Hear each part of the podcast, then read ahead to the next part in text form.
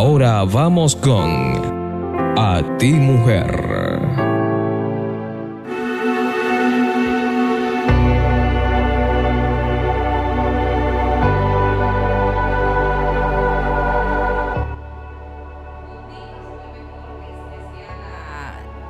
la música que acabamos de escuchar, Contigo estoy mejor.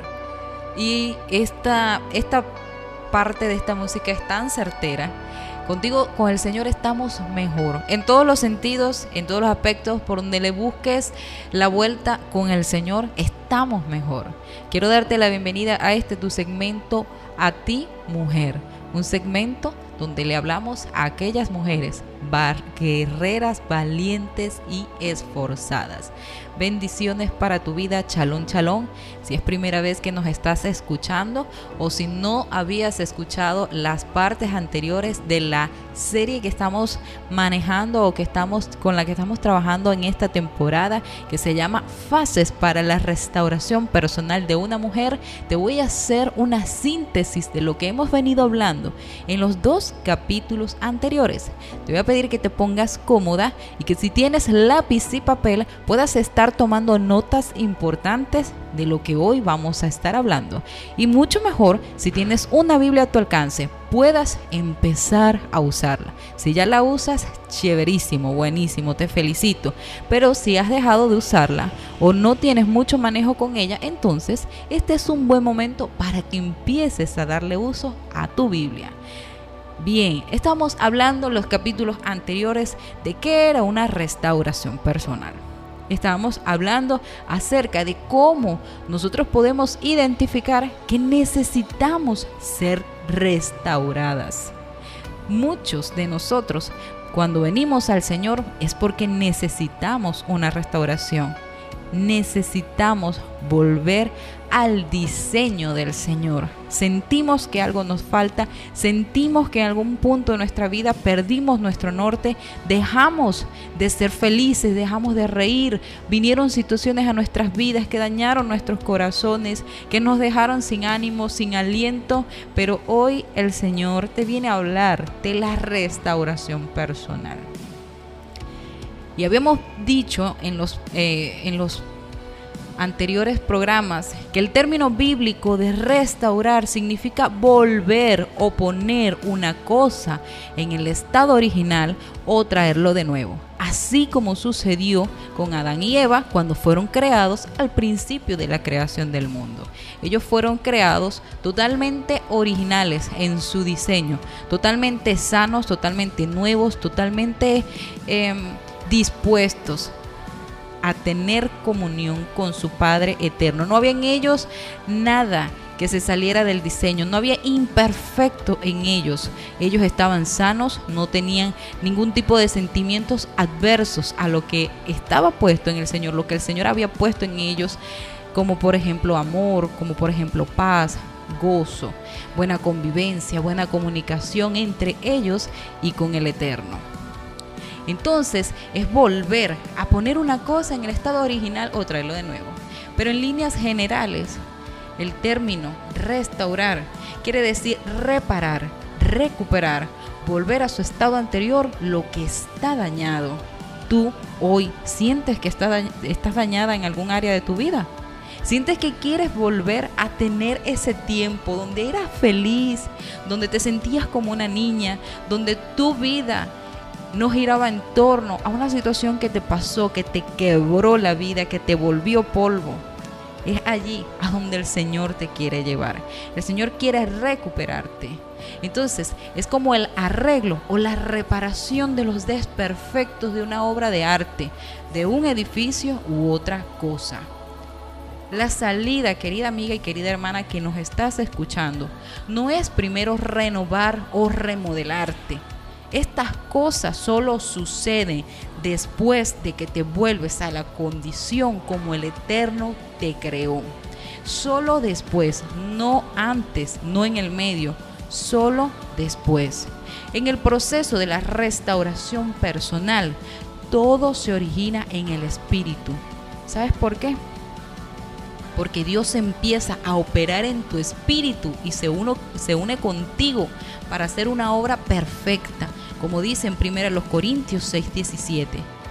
Pero el que se une al Señor en un espíritu es un espíritu con Él. Por esto es importante que recuerdes que tú debes rendir tu vida al Eterno cuando perdiste tu diseño, cuando de tu corazón empezó a brotar raíz de amargura, maldad, celos, envidia. Que tú hoy puedas reconocer cuándo y en qué momento de tu vida te perdiste y empezaste a marchitarte. ¿En qué momento de tu vida tú dejaste de reír, de cantar, de ver lo bonito y de ver lo especial en los pequeños detalles como cuando eras una niña? Los niños normalmente disfrutan de los pequeños detalles. Los niños normalmente pueden ver lo que nosotros los adultos no vemos, los pequeños detalles. ¿Por qué? Porque son niños, porque son inocentes, porque tienen un corazón que está lleno de inocencia, de amor. Cuando tú, ¿Cuándo fue que tu corazón se envaneció? ¿Cuándo fue que dejaste de darle valor a las cosas sencillas, pero que te llenan realmente? ¿Desde hace cuánto no tienes una vida llena y plena con lo mucho o con lo poco que puedas tener, tanto en lo material como en lo espiritual? Y ya sea que hayas perdido tu sanidad interior por casos como los ejemplos que habíamos hablado la semana pasada, como el de Ana, como el de Noemí, como el de Tamar, como el de Dina, mujeres que fueron abusadas, mujeres que fueron burladas, mujeres que padecieron de, una especie, de cualquier especie de, de abuso, de bullying, de presión social, de vergüenza, de afrenta ya sea por alguna de estas o por otras circunstancias, como consecuencia de tus decisiones, ¿sabes algo? Tú necesitas tomar la decisión de que el Eterno te restaure. ¿Y sabes por qué te hago hincapié de que el Eterno te restaure? Porque aunque yo quisiera hacerlo, aunque esté en mi corazón, no depende de mí, depende de una decisión personal y de que tú te unas en el Espíritu con el Eterno porque es su Espíritu Santo el que puede empezar a operar en sanidad en tu vida. Y si tú has detectado, si tú conoces ya, ya puedes reconocer los síntomas de que sí necesitas ser restaurada, de que estoy llena de vanidad, de que me llenan son las cosas materiales, ya ni siquiera me llenan las cosas especiales que yo antes, antes anhelaba y que ahora tengo. Que yo estoy llena de celos, que yo estoy llena de envidia, que yo estoy llena de astucia, que yo estoy llena de maldad, que yo estoy llena de cosas que al Eterno no le agradan, porque vino un agravio a mi vida, o, porque por consecuencias de mis decisiones, yo hoy estoy en esta condición de amargura, yo hoy estoy en esta situación de astucia, de maldad, no me importa si daño a alguien, no me importa si me meto en la vida de otras personas y destruyo esa familia, destruyo esos hogares. Es tiempo de que reflexiones, recapacites y empieces un camino hacia tu restauración personal. La palabra dice que antes de que el Mesías venga, Él restaurará todas las cosas. Y es tiempo de que tú también te puedas alistar y puedas colocar en la fila para que el Eterno, a través de su Espíritu Santo, pueda guiarte hacia tu proceso de restauración personal. Y el tema de hoy es cómo comienzo mi restauración personal.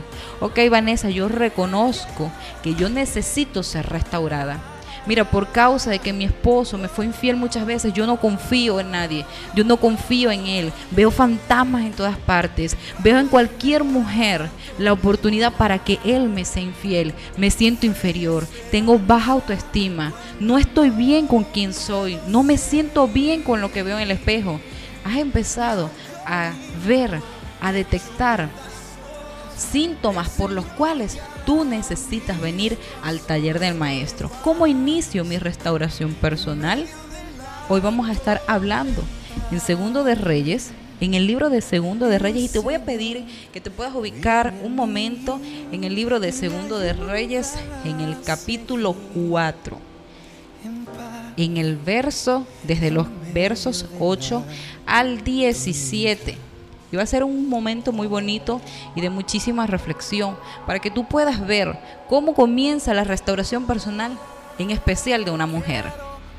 Aconteció también que un día pasaba Eliseo por Sunem y había allí una mujer importante que le invitaba insistentemente a que comiese.